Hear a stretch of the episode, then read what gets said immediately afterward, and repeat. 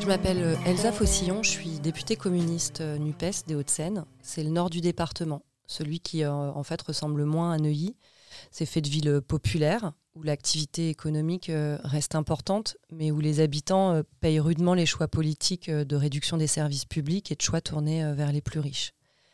Avec ce podcast régulier, je viendrai vous parler de la permanence, la permanence, il est assez étrange ce mot. Pour les députés, il est à la fois le lieu d'accueil dans leur circonscription, mais c'est aussi le terme retenu pour euh, les rendez-vous aux habitants, ces rendez-vous individuels tenus souvent sur le même créneau dans la semaine.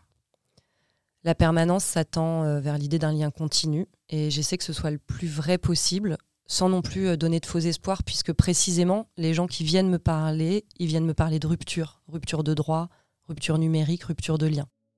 Il est vrai que ce mot renvoie aussi aux heures de colle, mais ça note je trouve, la profonde affection que, j'ai pour ces rendez-vous et pour les personnes qui les remplissent de leur vie, certes avec euh, leurs galères, mais aussi avec une profonde humanité, une confiance qui parfois me déconcerte, comme si euh, la députée euh, pouvait tout régler. Pour moi, c'est chaque vendredi, dans un bureau, que j'essaie de rendre le plus accueillant possible pour que chacune et chacun puisse trouver sa place, apaisée, en sécurité, dans un espace chaleureux. Les habitants prennent rendez-vous par mail ou par téléphone auprès de ma collaboratrice, qui assiste avec moi au rendez-vous et qui s'occupe aussi euh, du suivi de l'après-rendez-vous, les courriers, les coups de fil, les relances. Généralement, pour une permanence, on réserve un créneau de 30 minutes. Parfois, euh, ça suffit largement. Pour d'autres, non. On prend le temps qu'il faut. Vous ne dites pas à une femme qui, pour la première fois, parle des violences qu'elle subit de prendre euh, un autre en rendez-vous pour la suite. Bonjour. Bonjour. Bienvenue. Asseyez-vous. Merci beaucoup. Je vous écoute. Ce que vous dites ici reste ici.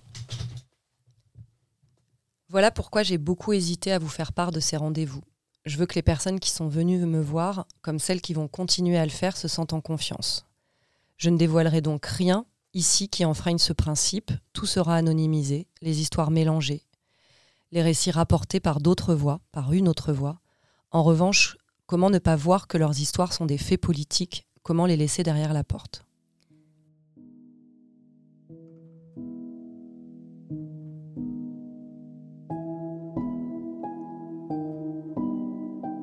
Je viens pour mes papiers. Je ne sais pas si vous pourrez faire quelque chose pour moi. J'attends un logement depuis 7 ans, je vais craquer. Avec mon mari, nous avons décidé de nous séparer, mais nous sommes obligés de continuer à vivre sous le même toit, faute de logement disponible. J'arrive pas à régler un problème avec la cave, plus personne ne répond au téléphone, tout se fait par ordinateur, j'y comprends rien. Je sais pas comment utiliser l'informatique, et même si je savais, il y a toujours quelque chose qui ne rentre pas dans les cases. On a tous des histoires particulières. J'ai beau savoir, comme élu, les contraintes qui pèsent sur euh, les administrations, sur ces agents, je peux pas m'empêcher d'être très en colère quand je vois qu'on fait trimer des gens pour un papier manquant. Une dame m'expliquait il y a peu que pour son dossier de retraite, elle avait fourni un document euh, officiel de l'état civil qui attestait du décès de son fils. La caisse de retraite lui a pourtant demandé d'y retourner, 15 ans après le drame, pour demander l'inscription sur le livret de famille, chose qui lui avait été refusée à l'époque. C'est cruel, c'est maltraitant en fait.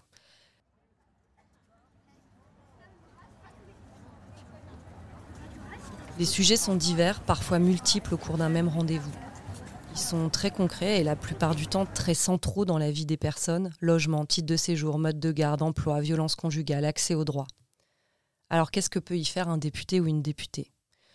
Je vais tenter d'y répondre au fil de ce podcast, mais je ne vais pas ici tenter de vous prouver mon utilité. Non, je veux que leurs récits, leurs histoires, leurs galères donnent du sens à l'action politique des parcours individuels, fruits de choix politiques et moteurs d'engagement, d'alerte, d'émotion, autant que de choses hyper concrètes. Si j'essaie d'aider individuellement les personnes que je reçois, la somme de rendez-vous mérite qu'on s'y arrête, elle mérite analyse, ça donne des indications précieuses. Et puis on va pas se mentir, il y a des permanences qui vous restent plus en tête que les autres. Pourquoi? Bah Parce que le récit est puissant, parce qu'il vous touche, vous heurte.